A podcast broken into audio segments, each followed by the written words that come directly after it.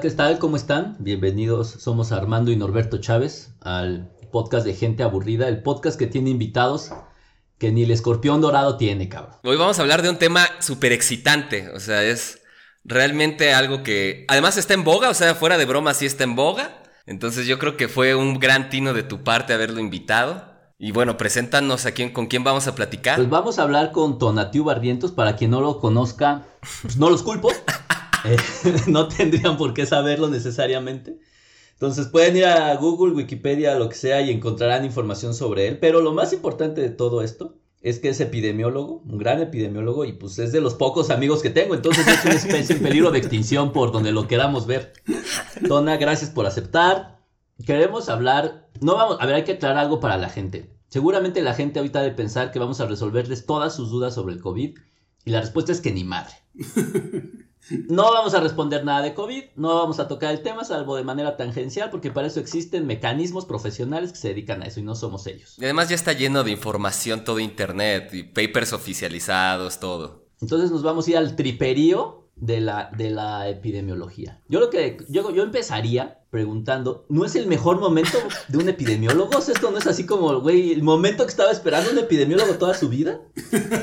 No, no, definitivamente no. Digo, yo entiendo que la gente está muriendo y no vamos a hablar de esa parte, pero, o sea, el epidemiólogo dice, güey, justo es para lo que me programé 20 años de estudio. Eh, no, no, para nada. Yo creo que, eso es también un poco, eh, digamos, la manera en la que se ha visto a los epidemiólogos, por ejemplo, en las películas, ¿no? O sea, digamos, creo que el, nombre nos, nos eh, nos etiqueta un poco desde el punto de vista de que, claro, cuando tú dices epidemiólogo, todo el mundo piensa automáticamente en una epidemia como la de COVID, ¿no?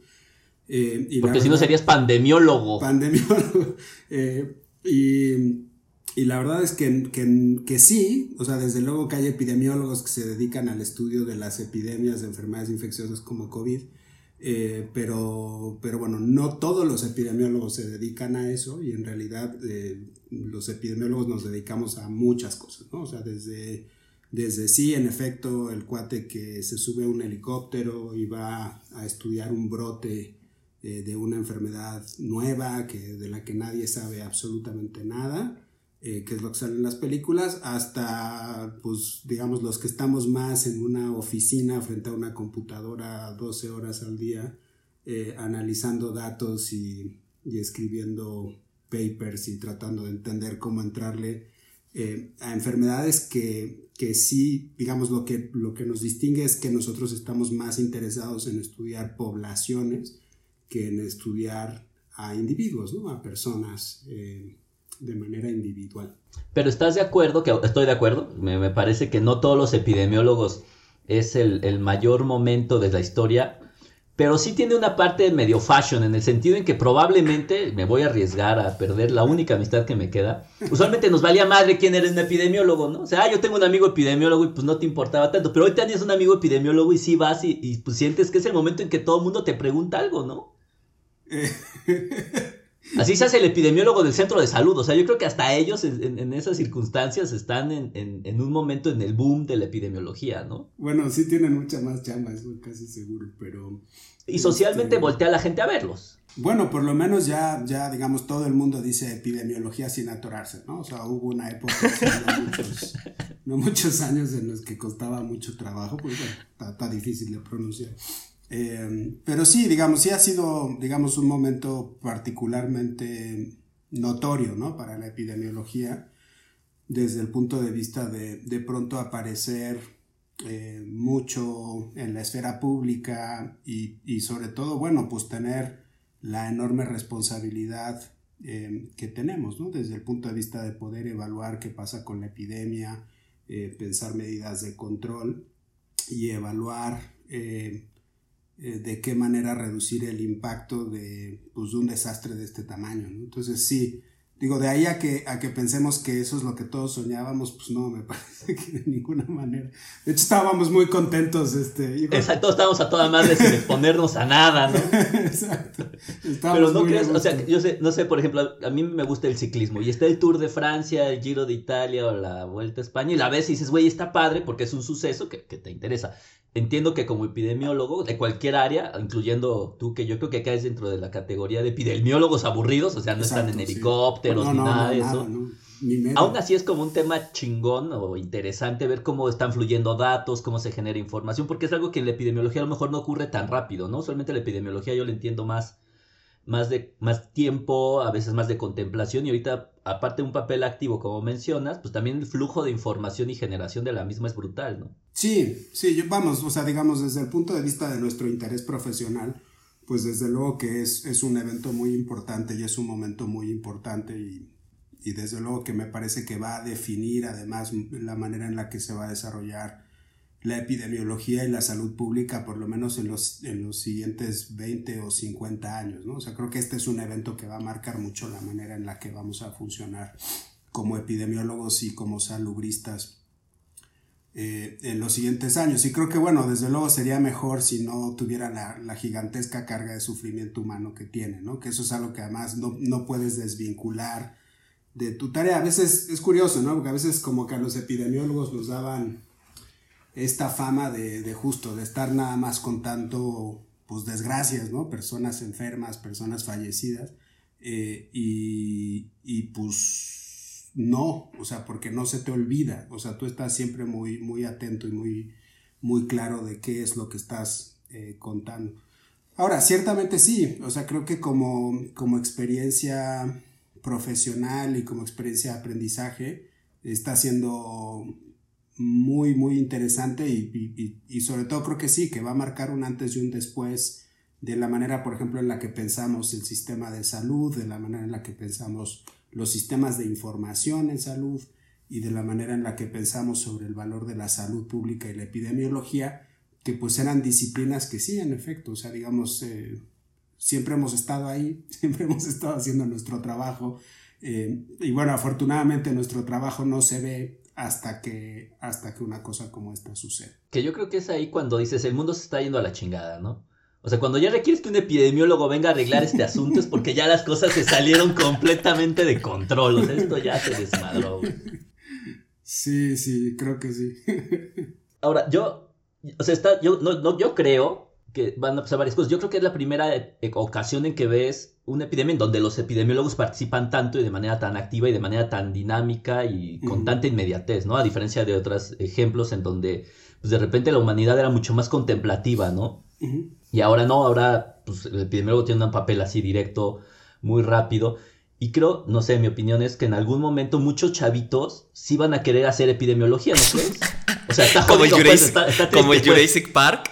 Exacto, güey. O sea, de repente, pues sí, así pasó con los perros, ahora sea Hashiko y todo el mundo quería un Hashiko. Ahora, pues todo el mundo va a querer ser epidemiólogo. No sé, o sea, siento que sí va a haber un chavito que sí va a querer ser epidemiólogo. Bueno, esperamos que sí, la verdad es que estaría muy bueno, o sea, que, más gente se interesara por la epidemiología. Eh, digo, desde luego la epidemiología de las enfermedades infecciosas que, que tiene esta característica de ser extraordinariamente rápida, ¿no? O sea, digo, sobre todo, bueno, cuando enfrentas una epidemia, una pandemia, la velocidad a la cual ocurre eh, el fenómeno pues es, es, enorme, es rapidísimo y justo va a lo que tú decías, ¿no? Que ahora aparecemos por, por todos lados eh, porque además la, la, pandemia ha evolucionado rapidísimo, ¿no? O sea, muy, muy rápido.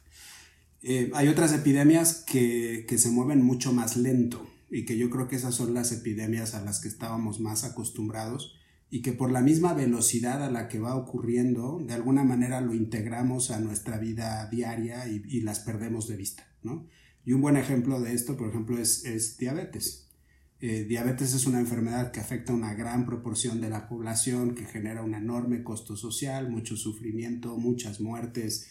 Eh, y, y, bueno, está ya tan integrada dentro de nuestra sociedad que no la vemos con el nivel de urgencia con el que vemos eh, COVID a pesar de que el número de muertes que causa es de todas maneras eh, muy, muy grande. Y justo los, los epidemiólogos de hace un par de años estábamos más metidos en ese tipo de problemas eh, que en un problema agudo. Pero sí, yo espero que, digo, ojalá, mira, a mí me encantaría que esto sirviera para mejorar el sistema de salud, que me parece que es algo fundamental eh, para mejorar. Mundial incluso, ¿no? Mundial, sí, no estoy hablando únicamente de México, sino a nivel mundial tiene que haber un replanteamiento de cómo queremos eh, entender y, y desarrollar, digamos, los sistemas de salud a nivel mundial. Digo, sobre todo creo que esto deja bien claro que esto de tener un sistema de salud eh, nacional aislado, pues no, no te va a funcionar, ¿no? O sea, necesitas tener muy buenas conexiones con, con el resto del mundo y tiene que haber una agencia de coordinación, que en este caso es la OMS, y que la OMS tiene que seguir, pero necesitamos, eh, digamos, revisar cómo funciona, pero además necesitamos encontrar la manera de financiarla mejor, porque en realidad el presupuesto de la OMS eh, para la responsabilidad que tiene es un presupuesto muy, muy chiquito. Pero bueno, justo, ¿no? O sea, pensar en cómo reformular el sistema de salud a nivel internacional, a nivel nacional, a nivel local, eso sería muy bueno y sobre todo empezar a, darte cuenta o a visibilizar la, la, enorme necesidad que tenemos de invertir en, salud pública. O sea, no solamente, digamos, en medicina curativa, que desde luego es muy necesario. O sea, en agua potable, güey, así de sencillo. En agua potable, en disponibilidad de, de, jabón. De antibióticos elementales. en posibilidades de que la gente pueda salir de su casa y hacer ejercicio y tenga acceso a una dieta más saludable que no cueste demasiado dinero. Eh, vamos, o sea, empezar a pensar más en, la manera en la que estamos viviendo, por un lado, y por otro lado, en el tipo de sistema de salud que verdaderamente requerimos, que es uno preventivo, no uno curativo. ¿no? Y entonces, ya, yo tenía una pregunta que tú ibas a responder ahorita. O sea, si hacen falta más epidemiólogos. Desde luego. O sea, la masa crítica de epidemiólogos no es suficiente, ya no para una pandemia, para esta situación, o sea, en general para las problemáticas de salud. O sea, hablamos de pues desde tuberculosis, problemas de, diarrea, de mortalidad infantil, de diabetes, de obesidad, etcétera. O sea, todas estas causas de, muerte brutales. Sí. Pues faltan un chorro de epidemiólogos, ¿no? Absolutamente, o sea, necesitamos epidemiólogos además en todos lados, ¿no? Porque justo como tú decías, bueno, pues hay epidemiólogos que trabajan en las clínicas y los centros de salud y que hacen un trabajo muy importante, digamos, de dar seguimiento a los casos que ocurren en la comunidad y poder registrarlos para poder saber eh, qué está pasando, ¿no? Entonces, por ejemplo, esos epidemiólogos son fundamentales porque si tú de pronto empezaras a ver, no sé, una fiebre hemorrágica, ¿no? Que es una cosa muy, muy aparatosa, eh, pero la estás viendo en un lugar donde las enfermedades eh, no, no, no producen ese, ese tipo de, de signos o de síntomas. Eh, entonces, tu epidemiólogo local tiene que poder ir ahí, tiene que darse cuenta de que ese caso está ocurriendo y decir, ojo, aquí está raro porque en realidad en este lugar no debería haber una fiebre hemorrágica y entonces lanzar una alerta al sistema de salud para que entonces se haga un cerco epidemiológico y poder ver exactamente qué está pasando, cómo es que ese caso ocurrió, cómo llegó ahí, etc.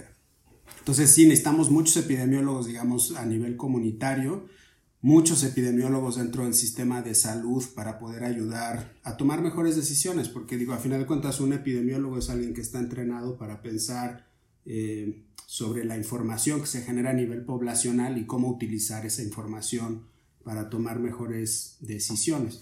Eh, y luego al final, pues también necesitas epidemiólogos que hagan investigación, ¿no? Entonces, gente que está trabajando, digamos, día a día en la comunidad, gente que está integrada en el sistema de salud y gente que tiene una perspectiva quizás un poco más teórica, eh, pero que de alguna manera también está muy vinculada a la posibilidad de, por ejemplo, hacer avances para, para la población, ¿no? Cosas como, por ejemplo, decir, bueno, volviendo a diabetes, ¿no? O sea, ¿cuál es el estado real de la prevalencia de diabetes en el país? ¿Cuántas personas tienen diabetes? Cuántas personas tienen complicaciones por diabetes, en qué momentos la desarrollan y qué es lo que tú tendrías que hacer para tratar de evitarla. Que eso es algo que yo nunca había visto, ¿eh? O sea, o sea, ya ahorita que lo ponen así, yo no sabía que había epidemiólogos, epidemiólogas en los centros de salud. sí, digo, no, no en todos. Su, función es medio limitada a veces, ¿no? Sí, claro, por la misma estructura de servicio. exactamente, como que no se le ha dado el rol y el papel. De hecho, hasta a veces es un poquito, y sin afán de ser ofensivo, a veces hasta peyorativo, ¿no? El, como que como no, como no dan paracetamol, pues como que lo platicábamos alguna vez con Armando, o sea, yo siento que a veces la epidemiología parece la pedagogía, ¿no? O sea, el pedagogo dice, güey, este güey va a enseñar y no da clases, y entonces estudian un chingo de cómo técnicas educativas y todo, y no dan una puta clase, y ustedes estudian un chorro de años y no recetan un puto paracetamol. Entonces, como que esta situación heroica o esta visión heroica de la medicina apaga mucho y entonces le quita el papel que tiene el epidemiólogo, ¿no? Sí, justo, justo. Yo creo que eso pasa mucho y que es muy desafortunado, ¿no? Pero me parece que además es muy, es muy común y es muy frecuente en, muchos eh, y muchas profesionales de la salud, o sea, en distintas profesiones que de todas maneras son fundamentales eh, para la atención en salud.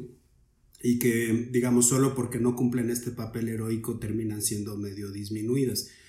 Eh, claro, hasta que pasa algo como esto, entonces todo el sistema tiene que recaer sobre un grupo de personas eh, y de pronto pues se vuelven muy, muy visibles. Ahora sí la responsabilidad se, se percibe diferente desde el punto de vista de la epidemiología, o sea, por esto que acabas de mencionar, o sea, de repente tú te veías más pues un poco como un observador, sí participan en toma de decisiones, pero pues todos sabemos que no como debería, ¿no? O sea, siempre hay otro tipo de, agendas que, hay que responder.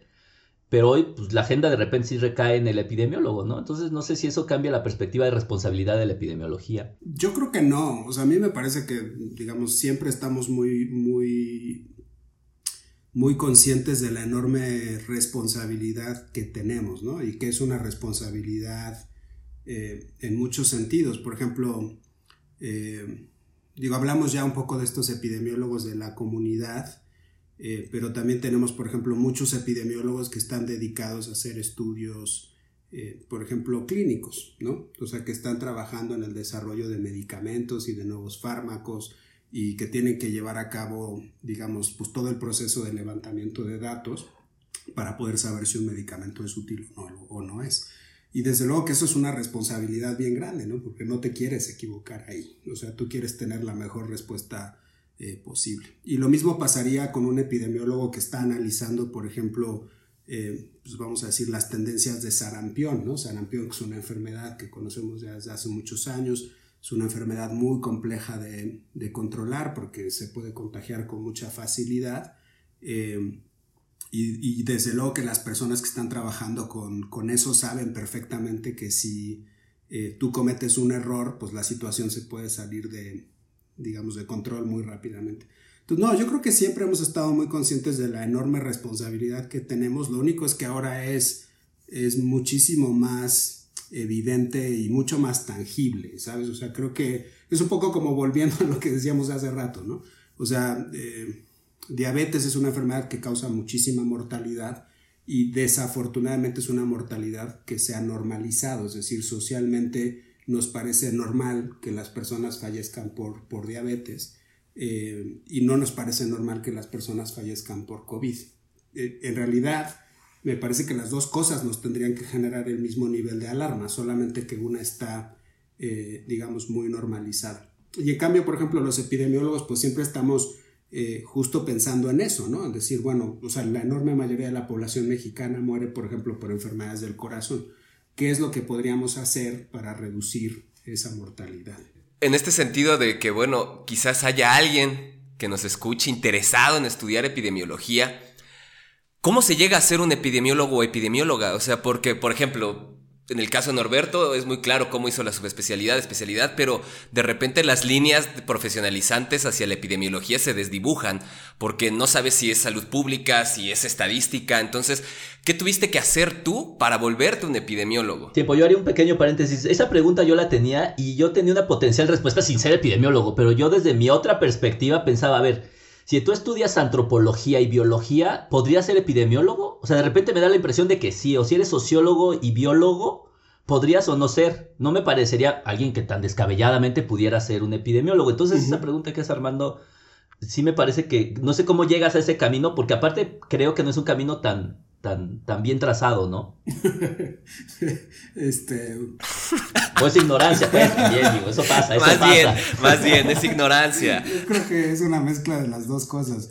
O sea, bueno, yo creo una, o sea, que desde luego, como no, o sea, no sé, los epidemiólogos no, no, salen tanto en la tele, por ejemplo, ¿no? O sea, no es como... O sea, no hay un IAR de los epidemiólogos, ¿no? No, no, no que yo sepa, igual me equivoco y por ahí hay algunos, pero... Este, Alguna serie de epidemiólogos bien cachondos así, ya sabes, en, de lo que sí una oficina. De lo que sí puedo estar seguro es que si hubo alguna serie de epidemiólogos, nada más tuvo una temporada, no creo que haya tenido. Seguro. este, pero bueno, yo creo que esa es una, una parte, ¿no? Y que en realidad, pues sí, no, no es, digamos, tan, tan evidente como, como el camino que puede seguir una médica clínica, ¿no? Eh, digamos, para poder llegar a ser pues justo, digamos, gastroenterólogo, neurocirujano, donde ya sabes más o menos cómo está la cosa. Eh, hay una rama de la epidemiología que es una, es una rama que está mucho más vinculada, digamos, a los servicios de salud y a la medicina clínica, eh, que tiene una residencia médica, igual que cualquier otra residencia. Eh, tienes que pasar el examen de residencias, tienes que ir a tus entrevistas, digamos, es exactamente el mismo track. Y con eso tú terminas con un grado de, especialista en epidemiología y es una, es una especialidad médica.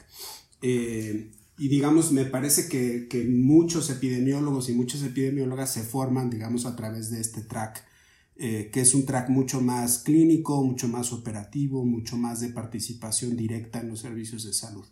Y luego está el track que yo tuve, que es un track más de investigación. Yo en realidad me dedico a la investigación en epidemiología y en salud pública. Eh, y, y, ese track sí quizás es menos claro, digamos, ¿no? Y es un track, digamos, que requiere eh, que una vez que tú terminas la carrera, y la carrera puede ser esencialmente cualquier carrera, no, no hay, digamos, una... Eh, o sea, un pedagogo podría, digo, ahorita que estamos en problemas así de económicos y, y, vocacionales, ¿cómo lo ves? ¿Crees que se pueda? Sí, yo creo que potencialmente podría, digamos, mientras, mientras pasen los exámenes de admisión y, tenga vocación de epidemiólogo, lo cual habría que, analizar. Habría que analizarlo. Pero vaya, cualquier profesión en teoría podría llegar a ser epidemiólogo. Sí, yo creo que no hay. Casi cualquiera, ¿no? No hay necesariamente una limitación. O sea, digo, ha habido epidemiólogos y epidemiólogas muy notables eh, que, por ejemplo, tienen un background de biología, tienen un background de artes, tienen un background de, de ingeniería, o sea, no, no es necesariamente, eh, digamos, una disciplina que esté restringida a las, a las ciencias biológicas. Eh, ciertamente, digamos, es como, como el trayecto natural para muchas eh, de estas licenciaturas más en área biológica y tenemos una sobrerepresentación, pero eso no quiere decir de ninguna manera que esa sea la, la única, la única ruta. Pero bueno, sí, en mi caso, por ejemplo, pues haces una maestría, ¿no? Yo hice una maestría en ciencias en salud en el trabajo primero.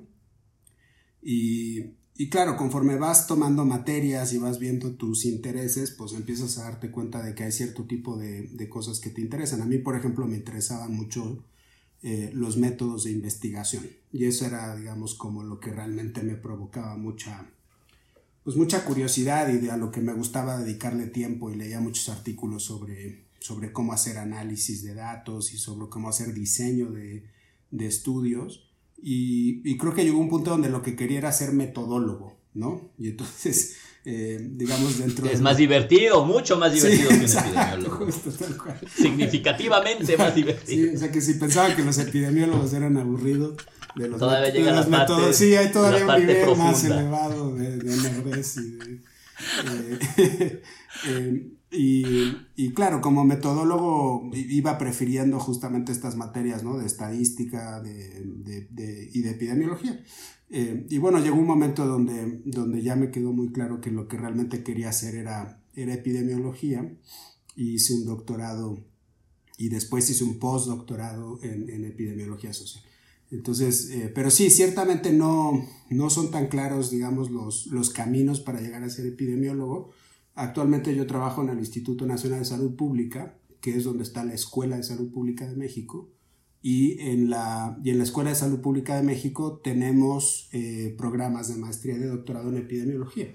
Eh, y esa, digamos, es como una ruta muy clara, pero bueno, hay otras universidades, desde luego, donde se puede estudiar. ¿Y esa ruta es igual de compleja en todo el mundo? Eh, Sí, me parece que en general sí, digamos, no, me parece que cuando, cuando llegas a tu primera clase, ¿no? De, de, la licenciatura de medicina o de enfermería o de, o de alguna de estas, digamos, odontología de, ciencias biológicas, eh, la primera clase nunca es sobre salud pública, ¿no? Aunque, aunque tendría que serlo. Eh, y, y, los primeros semestres pues te machacan sí con anatomía, fisiología, farmacología, y salud pública termina, termina relegado por ahí en algún semestre oscuro este, y además eh, con muy poca eh, con muy poca visibilidad ¿no? y yo creo que eso hace que aparte es jodido eso ¿no? o sea como, como analfabetismo del médico y hablo yo ahora de mi lado o sea Si tú le preguntas ahorita a un médico que te describa el ciclo de Krebs, el cual te tuviste que aprender en el primer semestre de la carrera, nadie se va a acordar, güey. O sea, no nos hagamos tontos. ¿no? O de anatomía, pues te acuerdas de las partes anatómicas que pues, te interesan, pero pues, si ahorita me pregunta la descripción de la neuroanatomía o la anatomía del ojo, tan compleja que es, pues no, güey, evidentemente no me acuerdo de nada de eso. Pero, pero lo que sí tienen que hacer todos los clínicos es leer un artículo científico y no entienden nada. O sea, se tragan todo, o sea, así, se los, así como se los escupe el, autor o el editor o la revista, así se lo tragan, porque no tiene esta capacidad interpretativa, que son algunas de muchas herramientas que puedes tener como epidemiólogo, ¿no? Sí, exacto, tal cual, justo. O sea, creo que cuando entras, digamos, a este track de epidemiología, em, más a través de una maestría y de un doctorado, o sea, vas a estar muy, muy en contacto justo con la literatura científica y con el desarrollo de nuevo conocimiento eh, y eso te va a requerir pues desarrollar muchas habilidades de metodología y de análisis crítico y de lectura eh, crítica de, los artículos. Y sí, creo que, es bastante desafortunado el que siga existiendo, digamos, un, cierto nivel de divorcio, digamos, entre, entre las áreas clínicas y, y la epidemiología y otras, no solo la, epidemiología, ¿no? sino también otras áreas de, conocimiento que son fundamentales eh, para poder hacer buena ciencia. Y creo que particularmente en México tenemos que hacer un esfuerzo muy grande para ir acercando, eh, digamos, el, el, trabajo de los epidemiólogos, salubristas, metodólogos con el trabajo eh, de las personas que están en clínicas y hospitales. Y creo que sería muy bueno porque mejoraría mucho la experiencia para todo el mundo, no solamente para los clínicos, sino también... A mí me preocupaba mucho que ahorita ya, o sea, la epidemia esté en manos de los neumólogos, de los infectólogos, de los intensivistas, y no porque me caigan mal, pero pues no mames, o sea, pues ya llegamos a ese escenario porque de verdad estamos bastante mal, ¿no?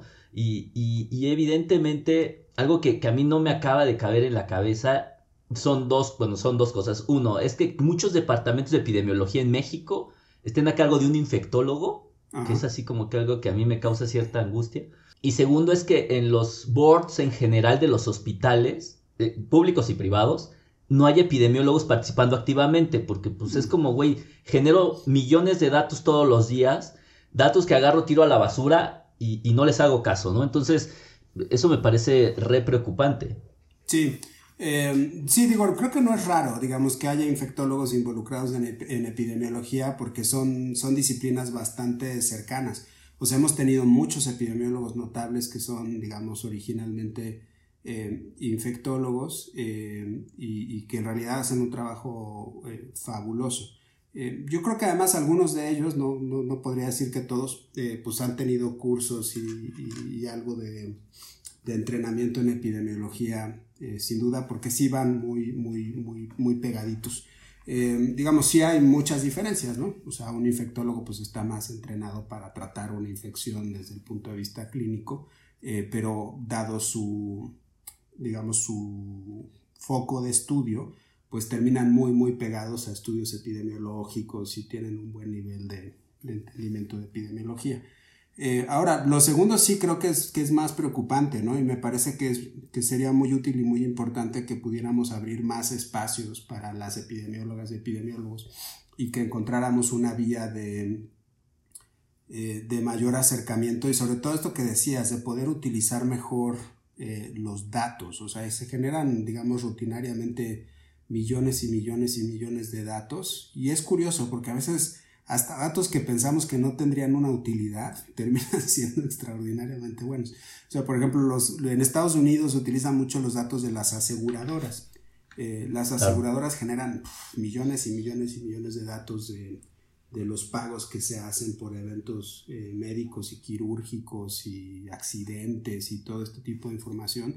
Y además son datos que están muy buenos porque tienen un seguimiento muy, muy cercano y además están vinculados a costos. Entonces tú puedes analizar no solamente, digamos, eh, qué tan frecuente es una enfermedad, qué tan frecuente es que se complique, qué tipos de tratamientos son los más frecuentes, eh, qué, qué, tratamientos son los que pueden llevar, por ejemplo, a reducir la mortalidad a partir de esos datos administrativos y además sumarle el asunto de, bueno, cuánto te cuesta cada una de esas trayectorias terapéuticas, que eso es algo que también termina siendo muy importante porque eh, cuando tú te metes a un seguro, sea el IMSS, sea el ISTE o sea un seguro privado, tú terminas pagando el, el, costo de atención de las demás personas. Entonces, es importante que el sistema sea lo más eh, costo-beneficio eh, para, para, toda la colectividad. Entonces, sí, sería muy bueno, la verdad, tener mucha más apertura para los epidemiólogos en el campo hospitalario, clínico, y, desde de toma de decisiones, ¿no? Y de toma de decisiones, exactamente. Porque además ya tenemos las herramientas tecnológicas. O sea, sí entiendo que cuando todo esto lo almacenabas en papel, pues era como muy complicado entender la utilidad de la epidemiología, porque pues era bastante artesanal el proceso. Desde el punto de vista de recolección de datos, porque el análisis de datos pues es algo que tiene ya, no sé, tú sabes mejor que esto, o sea, todas las herramientas estadísticas que estás utilizando actualmente tienen pues, decenas de años, ¿no? No es algo tan novedoso, ¿no? Pero la recolección de datos actual y que puedes recabar datos de lo que quieras, de, teléfonos celulares, de relojes inteligentes, de, o sea, de aplicaciones de ejercicio, o sea, todos estos datos que se generan hoy de manera brutal, pues pocos países los, los ocupan de una manera eh, útil, ¿no? Sí, creo que tienen muchos retos, ¿no? Y, que esos retos son importantes y tampoco los podemos olvidar. Eh, pero eso no quiere decir de ninguna manera que no sean útiles, ¿no? Por ejemplo, Em, los países poco a poco se van moviendo hacia el expediente electrónico universal y con la visión de que el expediente electrónico se pueda compartir entre diferentes sistemas, ¿no? De manera que si tú te atiendes, digamos, en el IMSS o en el ISTE, eh, eh, la, persona que te está tratando pueda acceder a tu expediente clínico y ver exactamente qué, cuál es la historia que tuviste a partir de las notas de toda tu vida incluso, ¿no? Que eso sería una gran cosa. Más allá, digamos, de la utilidad inmediata que eso tiene como para la toma de decisiones en el ámbito clínico, el tener toda esa historia de información persona a persona pues, sería súper valioso para poder hacer investigación tanto clínica como epidemiológica. Entonces sí es muy importante trabajar hacia la integración de todos estos sistemas y también hacia entender y hacia aprovechar otras fuentes de información eh, que se pueden utilizar eh, para fines de investigación epidemiológica, como lo que tú decías, ¿no? O sea, ahora, por ejemplo, todos estos eh, sistemas de tracking con biomonitoreo, pues están buenísimos para entender cosas como arritmias. O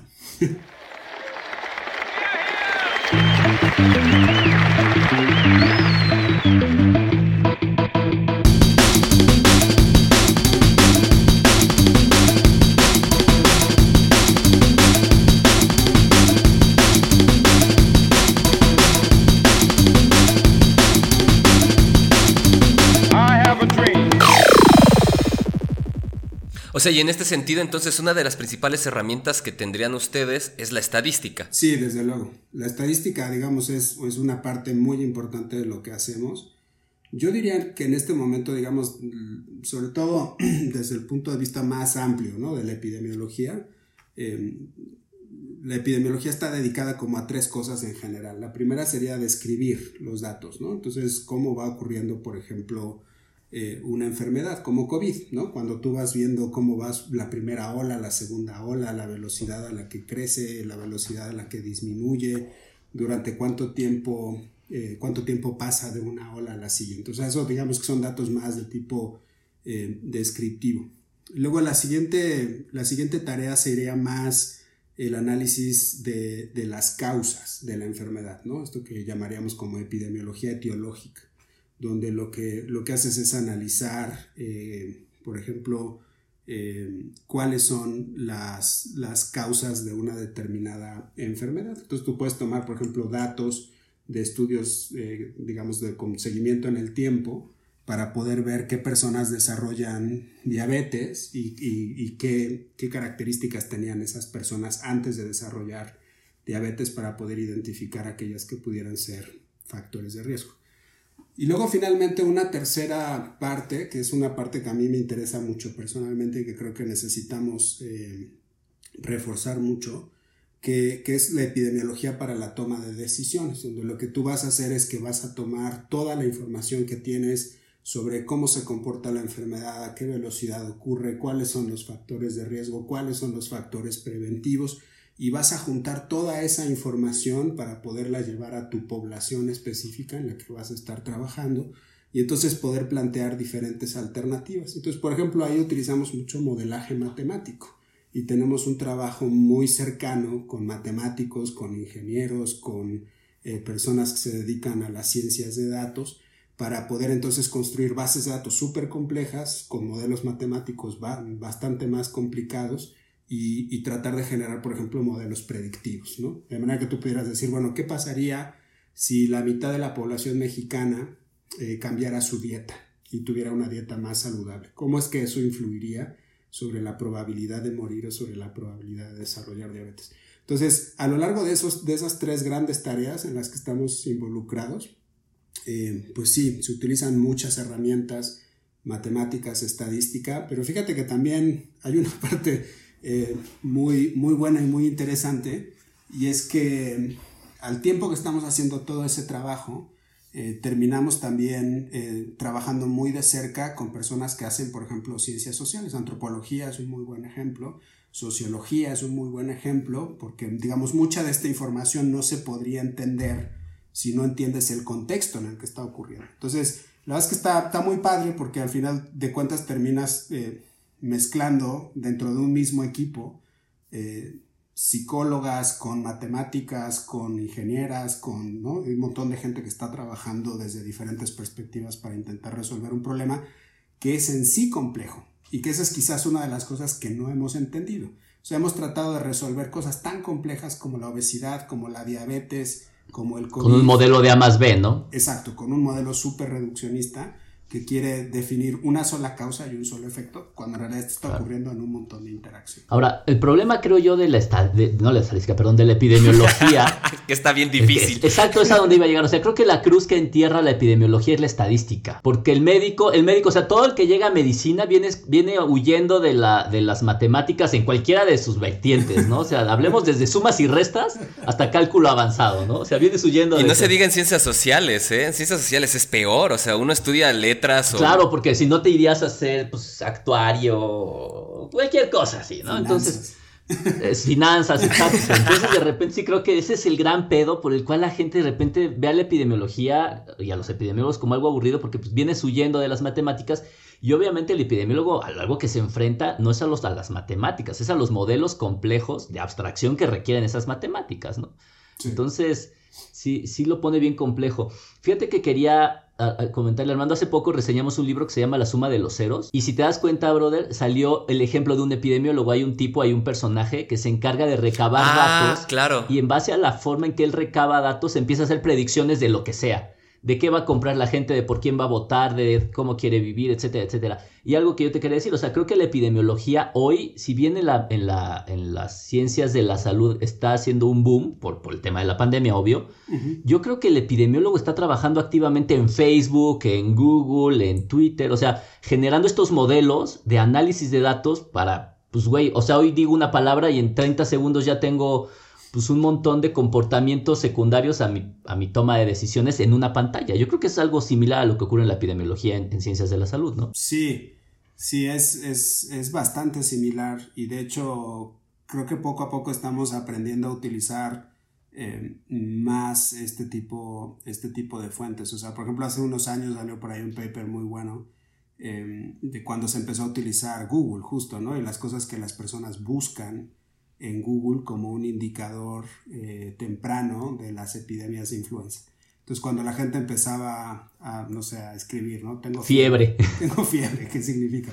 Y claro, está bien, o sea, digamos, a lo largo del año eso se va manteniendo estable, estable, estable, pero conforme te vas acercando a la temporada de influenza, esas búsquedas crecen, crecen, crecen, crecen. Y entonces es curioso porque cuando tú comparas la curva de casos de influenza contra la curva de búsquedas en Google, es muy parecido. Entonces ahora hay, digamos, toda una toda una disciplina ¿no? dentro de la salud pública y de la epidemiología que se está dedicando a obtener eh, este, tipo, este tipo de datos y a ver cómo se pueden utilizar para justo para crear modelos predictivos y decir, bueno, cuando vea que empieza a subir el número de personas que tienen fiebre, es que ahí me tengo que empezar a... Algo está pasando.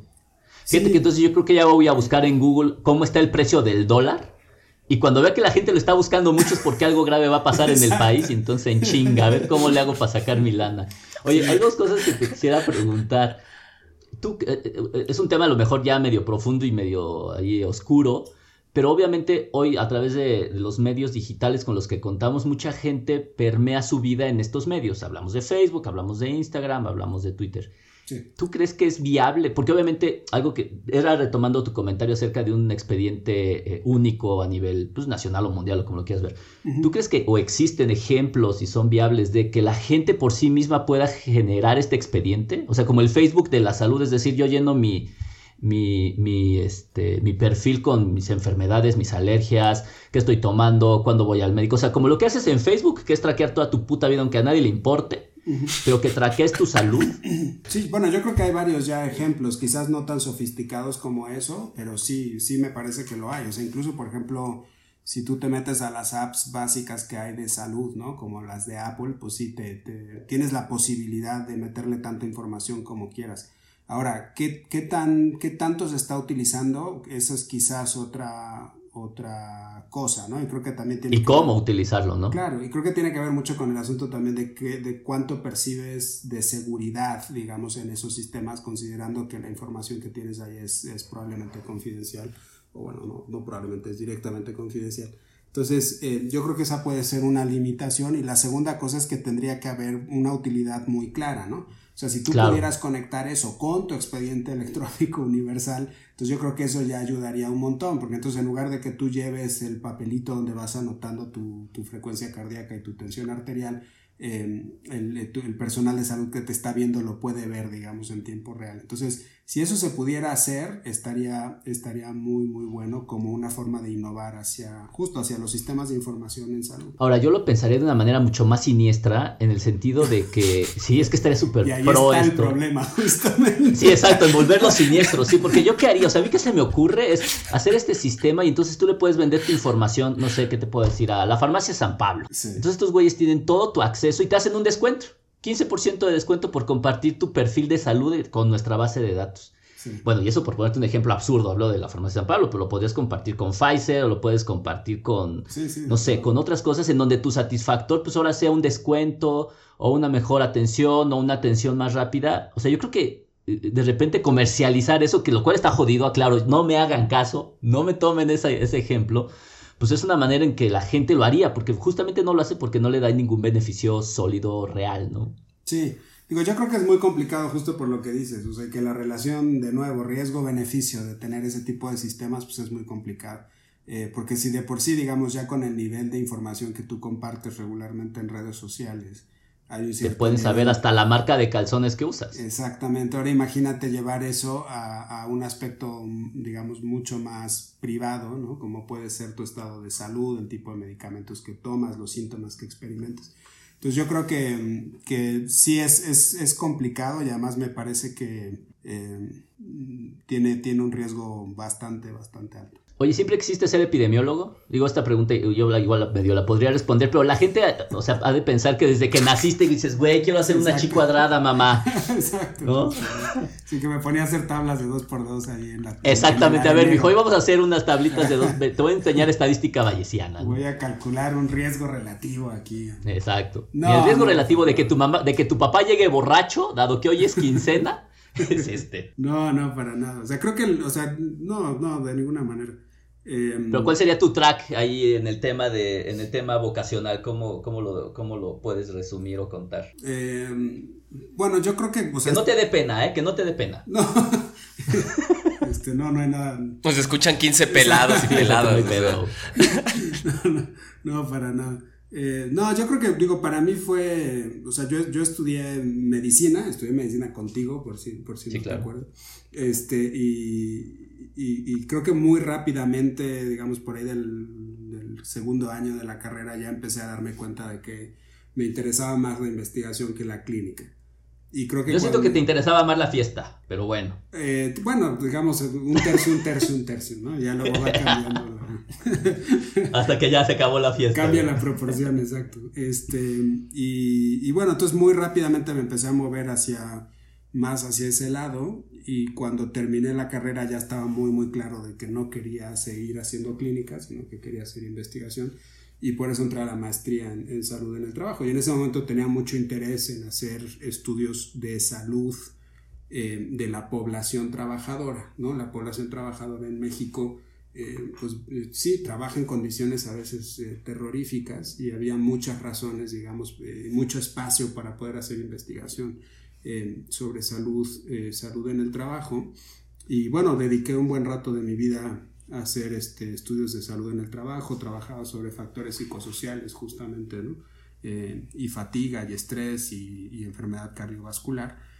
Y, bueno, cuando me fui ya al, al doctorado, creo que me parece que hasta ese momento empecé a entender la, gran utilidad de la epidemiología, ¿no? O sea, yo creo que hasta antes de ese punto ya había llevado epidemiología, desde luego, en, la carrera, había llevado epidemiología en, la maestría, y me habían parecido bien, pero no, digamos que no me había eh, convencido de que eso es lo que quería hacer, pero no sé, creo que es, es, es, un poco medio aleatorio, ¿no? Llega un momento donde de pronto estás estudiando alguna cosa eh, tratando de entender, por ejemplo, no sé. Tienes este nodo de decisión, así que ubicas en tu, en tu línea temporal y dices, ay cabrón, aquí me dio la epifanía y aquí decidí que sí había un interés, a lo mejor no de, ya me voy a hacer epidemiólogo, pero un interés particular en la epidemiología ya de manera más, más, más formal. O sea, creo que tuve esa epifanía con los métodos. O sea, que sí llegó un momento donde, digo, por ejemplo, cuando estaba haciendo mi tesis de la maestría, pues hubo un momento donde me tocó estudiar regresión lineal, porque regresión lineal tenía que saberlo para mi, para mi tesis de, de, la maestría. Y bueno, me acuerdo justo que yo veía esta, la ecuación de la recta, decía, no entiendo qué significa esta cosa, no, no, no entiendo nada, ¿no? Esto de, de A por X más B y se me, se me hacían muchas bolas. Eh, pero bueno, no sé, por ahí algún día leyendo un libro terminé de entender exactamente de qué se trataba y, de pronto fue como, sí, justo una epifanía, ¿no? De decir, o sea, ¿cómo es posible que a alguien se le haya ocurrido que de toda esta nube de datos descompuestos que parecen estar por todos lados, tú puedes trazar una línea recta y esa línea recta los va a poder representar de una forma aproximadamente justa y además te va a permitir hablarle por teléfono a alguien y decirle, mira, esto se está comportando de esta forma, que no podrías hacerlo con la nube de datos, ¿no? O sea, la nube de datos sería demasiado desorganizada. Y creo que en ese momento sí dije, wow, esto, esto realmente me, me, entusiasma. O sea, entender este tipo de cosas me entusiasma y me gusta. Y entonces ya a partir de ahí como que me fui de pura bajada y iba leyendo cada vez libros más complicados de metodología. Y claro, cuando llegué al doctorado, entraba a mis clases de salud ocupacional, que es lo que me tocaba. Eh, y bueno, pues me las echaba porque había que, que, entrarle, pero, pero las clases que verdaderamente disfrutaba eran las clases, las clases de métodos. Entonces ahí decidí eh, que ya me iba a dedicar más a la epidemiología eh, que, a la, salud ocupacional. Y la verdad es que no, no me arrepiento, ¿eh? o sea, ha sido súper divertido, he podido trabajar con gente como, como tú, claro. escribiendo nuestros super papers. Este, más desde una, pero fíjate, ¿no? O sea, tú haciendo clínica, clínica, yo haciendo epidemiología, pero pues Pura y dura. Un buen equipo. Oye, ¿y crees que existe presión económica para no ser epidemiólogo? Presión económica para no ser epidemiólogo. Es decir, o sea, yo digo, o sea, ahorita algún adolescente, cualquier persona que de repente diga, mira, ya vi que estos güeyes ya explicaron cómo se da la epidemiología, suena atractivo. El tema es económicamente cómo les va, qué tienen que hacer, porque pues obviamente está cabrón de repente, ¿no? O sea, hay que comer, pues también el epidemiólogo come y come bien, por lo que te he visto comer. sí, no, yo creo que... Come tres veces al día, ¿no? Casi como cualquier ser humano. Yo creo que hay un montón de mitos, ¿no? O sea, sobre, sobre, cuál es eh, el parámetro de el modus vivendi. Sí, o el parámetro de éxito económico, ¿no?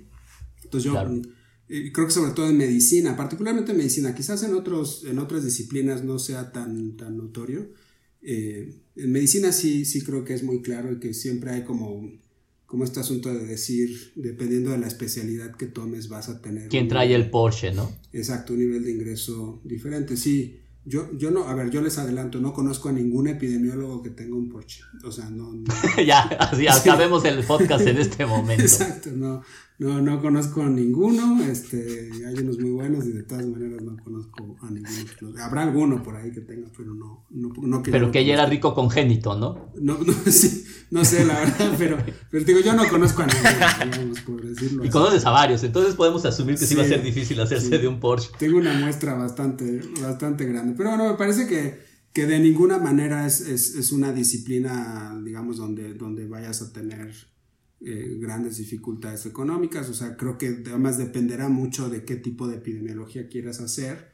Eh, si quieres hacer epidemiología clínica, pues harás una residencia médica y tendrás una plaza en una institución que corresponderá a un médico especialista, ¿no? O sea, ese sería el nivel de ingreso, no, no, no, no hay un, digamos, un trato diferenciado, por lo menos en las instituciones públicas, eh, en, función, en función de eso. Eh, y bueno, y si te vas más por la academia, bueno, pues digamos tendrás todas las vicisitudes de los académicos, eh, sobre todo en nuestro país, donde conseguir una plaza de académico de tiempo completo es una cosa muy complicada que puede requerir mucho tiempo.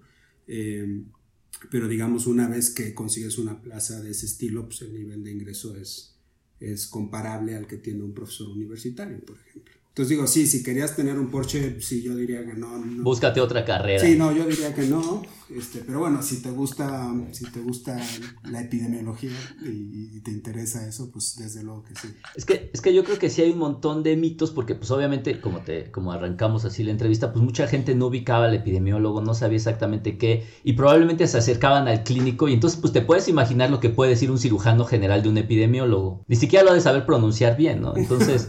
Eh, eh, de ahí a, empezar a, decir de qué se trata, pues lo primero que van a decir es lo que la gran mayoría de los clínicos diríamos, ¿no? Pues que es una especialidad aburrida, eh, etcétera, ¿no? Todo lo que tenemos este fetiche alrededor de la epidemiología. Pero pues la verdad, o sea, yo cuando, cuando he tenido la oportunidad de trabajar contigo y con gente de tu equipo incluso, pues te das cuenta de que, güey, no sé cómo hemos vivido sin epidemiólogos, ¿no? O sea, dices, no mamen, o sea, somos, o sea, somos, o sea, la gran mayoría de clínicos, sin hablar de los quirúrgicos, pues son analfabetas funcionales, cabrón. O sea, las, básicamente lo que haces es leer una serie de instrucciones que hay que hacer y las ejecutas de la mejor manera posible, porque tampoco es que la ejecutes muy bien, ¿no? Entonces sí, sí me parece que, que esta oportunidad triste de la, de, la, de la, pandemia va a voltear algunos ojos y a lo mejor, como bien mencionas, no solo de, la, de las ciencias biológicas, sino de otras ciencias, a, enfocarse a hacer una utilidad social o una utilidad a la humanidad, que es estudiar epidemiología, que la verdad me parece que, que es interesante. ¿eh? Y que no es solo en salud, ¿eh? o sea, en medicina, o sea, en ciencias sociales, lamentablemente el modo en el que se trabaja la estadística es deplorable, si no es que es vomitible de repente, porque nos enseñan a seguir, como dice Norberto, una serie de instrucciones para aplicar una fórmula, pero pues no entiendes ni para qué sirve la fórmula. Y, también la oportunidad que tuve que trabajar con Tona, ver cómo se comporta la estadística de una manera que la ves funcionar es, bueno, qué interesante llega a ser, o sea, ¿por qué no me enseñan así, o yo más bien no me dedico a estudiarla de esa manera, para poder comprender cómo la estadística y los modelos matemáticos me pueden enseñar a ver cómo se comporta un fenómeno social? Entonces sí es, o sea, ese es uno de los pies que de, cojeamos muchas sociales, humanidades igual, pero que también, o sea, sería muy recomendable que de este lado también la epidemiología pudiera también retroalimentarnos, ¿no? Es que es como que te enseñen a afinar un coche y no tengas coche. o sea, te chutas todo el curso de cómo desarmar el maldito motor, cómo ponerlo a punto al tiro y así con la profundidad máxima, que es lo que hace el epidemiólogo, ¿no? Llegar a la profundidad máxima del análisis. Y pues ni madre, güey, o sea, ni siquiera te acercas a eso, pues es bien complicado poder eso aterrizarlo. Creo que es donde nos falla un chorro, ¿no? Sí, yo. Digo, a mí se me hace interesante porque yo lo aterrizo, o sea, yo llego con todo, le digo, oye, tengo este problema, pues cómo lo soluciono, digo, ya que lo cagué, obviamente. este, pero pues bueno, vemos cómo lo arreglamos. Pero si yo llegara solo desde el abordaje teórico, pues seguramente nuestras reuniones serían mucho más cortas, ¿no? Sí, sí, claro. Em, digo, yo creo que eso tiene como, como dos componentes, ¿no? O sea, el primero, el que decía Armando, y que yo creo que eso sí hay mucho espacio para que los pedagogos y las pedagogas nos ayuden, y que tiene que ver con la manera en la que aprendemos ciertas, ciertas disciplinas y ciertas habilidades, ¿no? O sea, a mí me parece que en general mi experiencia personal, digamos, aprendiendo matemáticas, pues siempre fue muy sufrida, ¿no? O sea, en la secundaria y en la preparatoria no para nada era yo un buen estudiante de matemáticas, ni de estadística, ni de trigonometría, ni de cálculo. O sea, honestamente creo que lo hice bastante mal y debo de tener por ahí boletas para comprobarlo. Este, a las pruebas me remito. Hay evidencia que sustenta eso. Eh, pero creo que justo tiene que ver con esto, ¿no? O sea, de que a final de cuentas la educación es muy memorística, no necesariamente está dedicada a que tú entiendas, a que tú comprendas qué es lo que está detrás. Eh, y en el momento en el que eso hace clic, entonces de pronto es un mundo completamente diferente, ¿no? O sea, en el momento en el que tú dices, sí, esta, la ecuación de la recta, ¿no? O sea, esta ecuación de... Sí sirve. Esta ecuación de la recta es extraordinariamente útil en el momento en el que tú entiendes que, que te ayuda, por ejemplo, a resumir toda esta nube de puntos en solamente dos pedacitos de información, que es lo que necesitas para decirle a alguien dónde está y cómo se está comportando el índice de masa corporal, la tensión arterial, la probabilidad de muerte. ¿Te fijas? O sea, todo eso termina convergiendo a, a ese lado. Y sí creo que hay una parte bien importante de, de educación y de, de, formación que tenemos que modificar y que tiene que ver con, digamos, no, no solamente enseñar de memoria, sino, sino explicar eh, con mucha claridad para qué sirve y sobre todo ojalá que pudiéramos enseñar habilidades críticas, ¿no? O sea, de realmente sentarte a pensar esto que, que, que hace, no solamente memorizarlo y entonces irte a ver la tele. Sí, porque yo me acuerdo que me ponían a hacer la nova mano. Claro, ¿y, y O sea, y eso es... ¿y ¿de qué te sirvió? Era casi... No, y, ¿Para qué, y no? era medio metro de una hoja y era de... Y bueno, y... y Y toda mal, seguro. Ajá, además, o sea, no solo es, es el, el- lo difícil de escribirla, sino de resolverla y que salga correcta. Entonces, era un caos que no entendías, ¿no? Claro. Y sigo Y sin ya que acababas, exacto, ya que acababas no te servía de ni madre. Sí, es, Sí. Creo que eh, sí hay como varios defectos ahí, pero y yo creo que ha sido el tema de que no encontramos un- una convergencia entre la biología y las matemáticas o entre la biología y las ciencias sociales, Sí. que son poquitos ejemplos donde ocurre esto, porque el que tiene esto, que yo creo que es juntamente el ejemplo del epidemiólogo que mezcla aspectos matemáticos y aspectos sociales, pues como que ve- ves también la, la vida de manera diferente, ¿no? Entonces, los clínicos solo queremos abrir panzas o lo que sea, y el, y el epidemiólogo de repente pues, tiene que ver un poco de todo. No sé si he visto epidemiólogos epidemiólogas que pues iban y, oye, a ver, explícame qué enfermedad es esta y cómo funciona para pues yo poderte ayudar, cabrón, porque si no está muy complicado. Sí, sí, desde luego. Y que creo que eso justo iba al, al segundo punto, ¿no? Lo que tú decías, de, de, digamos, de, de poder trabajar en, en, en grupos. O sea, creo que un error muy grave que cometemos, sobre todo, digamos, en el... En el Pues todo, sí, en el ámbito académico es bastante frecuente, pero creo que en todos lados, ¿no? Y es suponer que tú tienes que ser bueno en todo, ¿no? O sea, tienes que, que ser este, un hombre o una mujer del renacimiento y lo mismo tienes que poder entender geometría que latín, que no, no, o sea, es que es, es, es, es- eso, mira, no solamente es difícil, es extraordinariamente aburrido. Eh, o sea, que tú solito seas este, el que toca eh, todos los instrumentos, ¿no? Y yo, El hombre multiorquesta, Exacto, ¿no? yo creo que en realidad, o sea, lo que está muy padre es cuando tú puedes construir un grupo de personas verdaderamente multidisciplinario, donde además cada quien tiene mucha claridad de qué es lo que le toca y de qué manera lo tiene que resolver. Eh, y entonces ya no solamente se trata, o sea, creo, por, o sea, una es que puedes empezar a abordar problemas que son mucho más complejos porque tienes muchas más herramientas a mano para poder resolverlos. Esa es una, una primera cosa. La segunda es que el proceso de aprendizaje dentro del equipo se vuelve extraordinariamente bueno porque todo el mundo va Más aprendiendo sencillo. un poco de lo demás y de pronto ya empiezas a entender el sistema de estadificación clínico, pero al mismo tiempo empiezas a tener información sobre por qué las personas deciden tomar un medicamento versus el otro, porque tienes por ahí a un, a un antropólogo que está haciendo entrevistas y se da cuenta de que esto está ocurriendo. Entonces yo creo que, que justo tendríamos que aspirar más a crear estos espacios de encuentro horizontal, o sea, verdaderamente horizontal, donde las habilidades de todo el mundo son perfectamente respetadas y, y apreciadas y entendemos, pues sí, está muy bien, puedes tener al gastroenterólogo, al, al nefrólogo, al neurocirujano perfectamente, buenísimo, pero bueno, necesitamos también otra gente en el equipo con otras habilidades para poder resolver eh, problemas más complejos y además hacerlo de forma mucho más, mucho más disfrutable. Pues mira, yo que pensé que con- íbamos a lograr una hora de plática con un epidemiólogo y lo logramos, ¿eh? Hablando de epidemiología, además, digo, pues si hubiéramos hablado de comida, pues hubiéramos echado 3, 4 horas, ¿no? Sin broncas. No sé, brother, si tú quieres comentar algo más. No, hombre, siempre, siempre es un placer platicar con Tona en realidad. Y siempre se vuelve muy fácil. Exacto, yo creo que está padre porque la gente piensa ya en cosas muy absurdas de la epidemiología. Yo creo que esto para nuestros 24 podescuchas puede cambiarle la perspectiva. Este, y si alguien por ahí dice, ay, güey, quiero ser epidemiólogo, pues ya. Sí, además- Ya saben dónde, dónde, dónde hay que entrar. Si acaban estudiando ahí en el Instituto de Salud Pública y les toca Tonatiuh, van, Díganles que nosotros vamos, que nosotros los recomendamos, exacto. Vayan y tóquenle a Tonatiu. van a ver que además es un sujeto bastante didáctico y afable en ese sentido. Hasta que lo hacen emputar, pero bueno. pues muchísimas gracias, No, Tona. gracias a ustedes, Armando. Muchísimas Esperemos que te gracias. hayas divertido un poquito contando tus historias. Eso, justamente.